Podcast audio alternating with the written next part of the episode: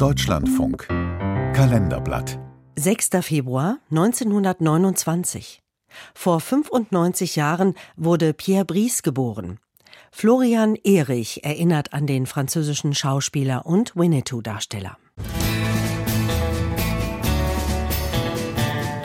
1962. Die Bundesrepublik im Winnetou-Fieber.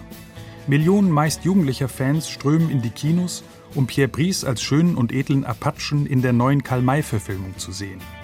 Jahrzehntelang übernahm der Franzose die Rolle des Winnetou in Filmen, Serien, auf Freilichtbühnen.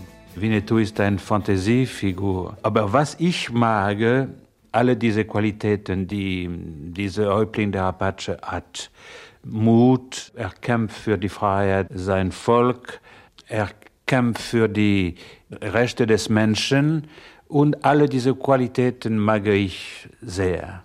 Der Schauspieler, geboren am 6. Februar 1929 in Brest als Pierre-Louis Baron Lebris, erlebt zunächst eine unbeschwerte Kindheit in der Bretagne, die mit der deutschen Besatzung endet.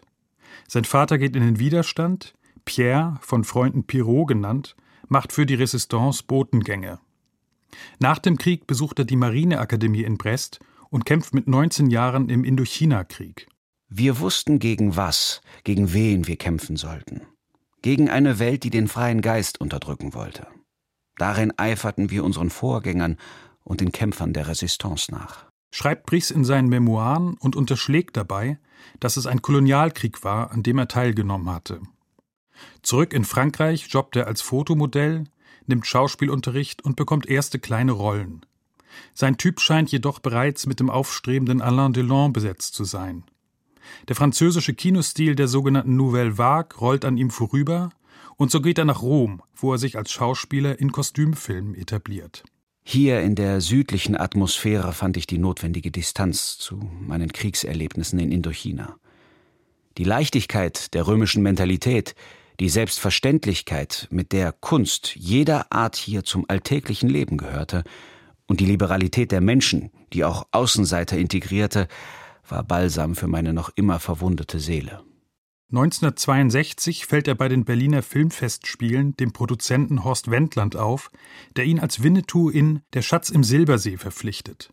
Sagt, sagt euch Winnetou, der Häuptling der Apachen! Wer es wagt, den Frieden zu brechen, der beschworen ist, stirbt! Bries ist eine Idealbesetzung. Blendend aussehend, mittelgroß und in den Kampfszenen von katzenhafter Geschmeidigkeit. Götz George, damals Kollege am Set, erinnerte sich in einer Dokumentation des WDR.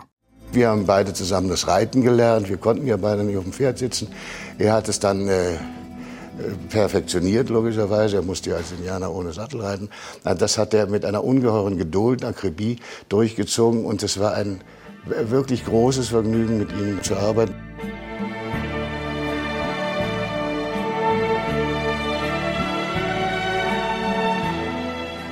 Gedreht wurde in der kroatischen Karstlandschaft.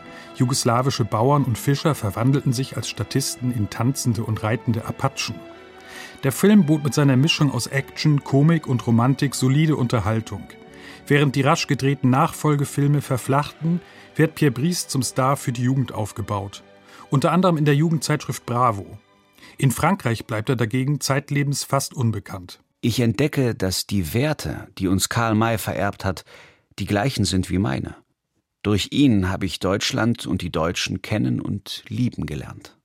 Die jüngeren Diskussionen um kulturelle Aneignung und klischeehafte Darstellung indigener Völker am Beispiel Karl Mays erlebt Bries, der 1992 vom Stamm der Winnebago zum Ehrenmitglied ernannt wird, nicht mehr.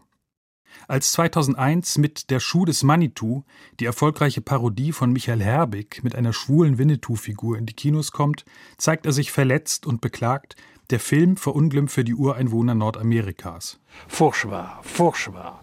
Comment on peut parler d'un peuple Pierre Brice, der am 6. Juni 2015 bei Paris starb, konnte und wollte sich nicht von der Rolle lösen, die ihn zum Star gemacht hatte. Und so blieb er, wie Götz George meinte, für immer Winnetou. Immer wenn ich ihn gesehen habe, auch in anderen Rollen, da war immer dieses Aristokratische in ihm und auch ein bisschen Winnetou war immer dabei. Er kann von dieser Rolle nicht loskommen.